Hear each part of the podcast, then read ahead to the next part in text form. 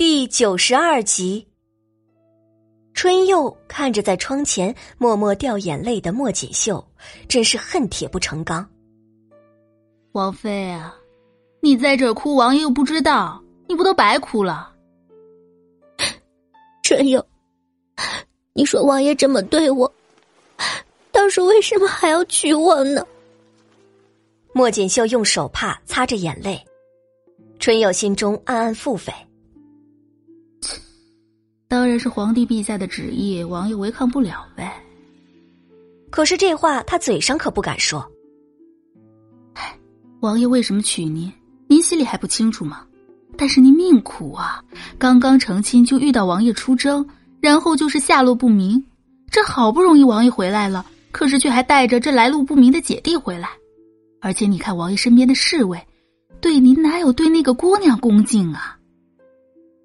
莫锦绣几次张嘴想要说什么，但是话到嘴边又不知道要怎么反驳春佑说的话。而且，我今天可是看到了云华云侍卫给他找了一群木匠，态度恭恭敬敬的。要不了几天，那个乡下来的农家女怕不是要坐到您的头上了。以后见到他，您可就要向他行礼。您真的能咽得下去这口气？春佑火上浇油的说道。莫锦绣面上虽然没有什么变化，可是心里却有了一根刺，狠狠的扎在那儿。不要说了，这不可能！京城多少贵女爱慕王爷，王爷怎么可能会喜欢上那个姑娘？不可能，绝对不可能！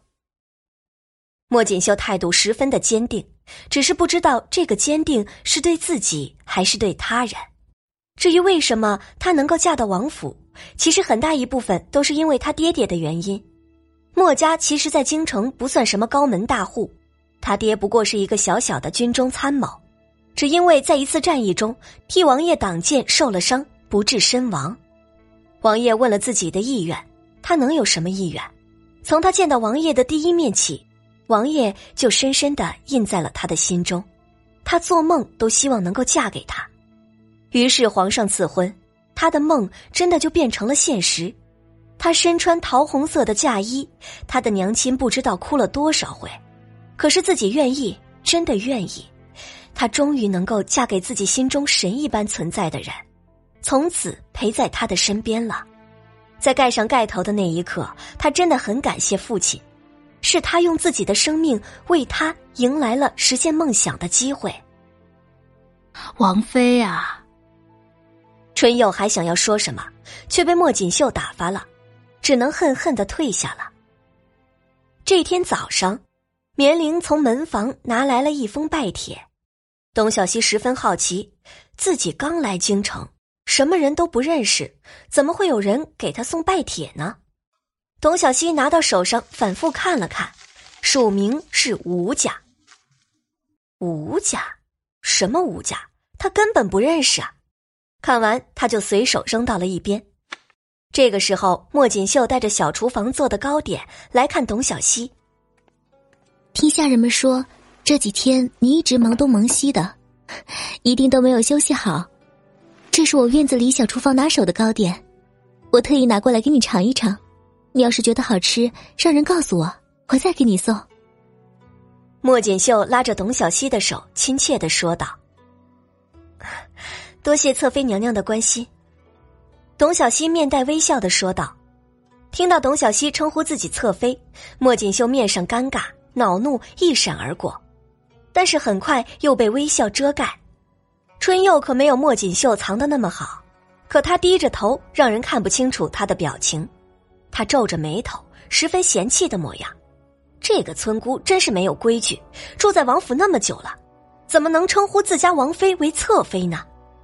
可是他们都忘了，莫锦绣原本就是侧妃，只不过赵宣灵没有娶正妃，所以下人们慢慢的都把“侧”字省略了，直接称呼莫锦绣为王妃。久而久之，他也慢慢的觉得自己就是穆王府的王妃。在他新婚的当晚，是他自己一个人独守新房到天亮。可是那又怎么样？京城里不知道多少贵女羡慕他，王爷眼中心中根本没有任何人。自己是他的妃子，自然是可以朝夕相处，慢慢走进他的身边，走进他的心里。莫锦绣来到桌前，看到了那份拜帖。胡家的拜帖啊！董小希听到莫锦绣的话，走到他的身边。这个吴家怎么了？莫锦绣听到董小希这么说，觉得他真是暴殄天物。这个吴家在京城中可是有举足轻重的地位，他家老祖宗是天后的同胞妹妹，吴家后人也算得上是皇亲国戚。尤其是吴家的孙子辈的人物，都是在宫廷行走的人。看着董小希一脸无所谓的样子，真是替他着急。京城的高门都以收到吴家的拜帖为荣，这位可好？随手丢到一旁。莫锦绣为董小希普及了吴家的事情，董小希恍然大悟，忙叫绵玲去回复吴家。董小希实在是猜不透，吴家有什么事情会找他吗？莫锦绣这个时候有些羡慕董小希，才来京城，居然就能收到这样有分量的拜帖，真是不知道哪里来的运气啊！莫锦绣看着那份拜帖，觉得碍眼，没坐多久就借口离开了。绵云，你去告诉王爷一声这件事吧，毕竟京中局势现在都是一头懵，具体要怎么接待，还是他来安排的好。董小希拿着那份拜帖，觉得应该是个烫手山芋。绵云听令，便去了书房那边。对了，我看莫侧妃走的时候面色有些不太好，我莫不是说错了什么话吗？董小希向绵玲请教。小姐，您错就错在称呼上了。绵玲也很是无奈。和小姐相处多日，知道她原本没有什么心思，可是架不住别人会多想啊。绵玲给董小希解释了一下关于莫锦绣的称呼，董小希觉得自己可能犯了一个大错，古代人应该比较注重别人对自己的称呼的，这一下他可是把这个王府的第二主子给得罪了，接下来的生活可能更加艰难了。赵宣灵得到消息之后，也觉得有些奇怪。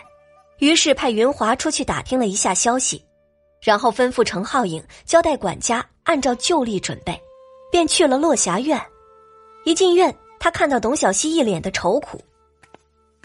不过是一个吴家，就把你为难住了。不是，吴家此次目的不知为何，我愁什么呀？我刚刚犯了一个大错，我得罪了你的王妃。董小希把刚才自己称呼上犯的错误说了一遍。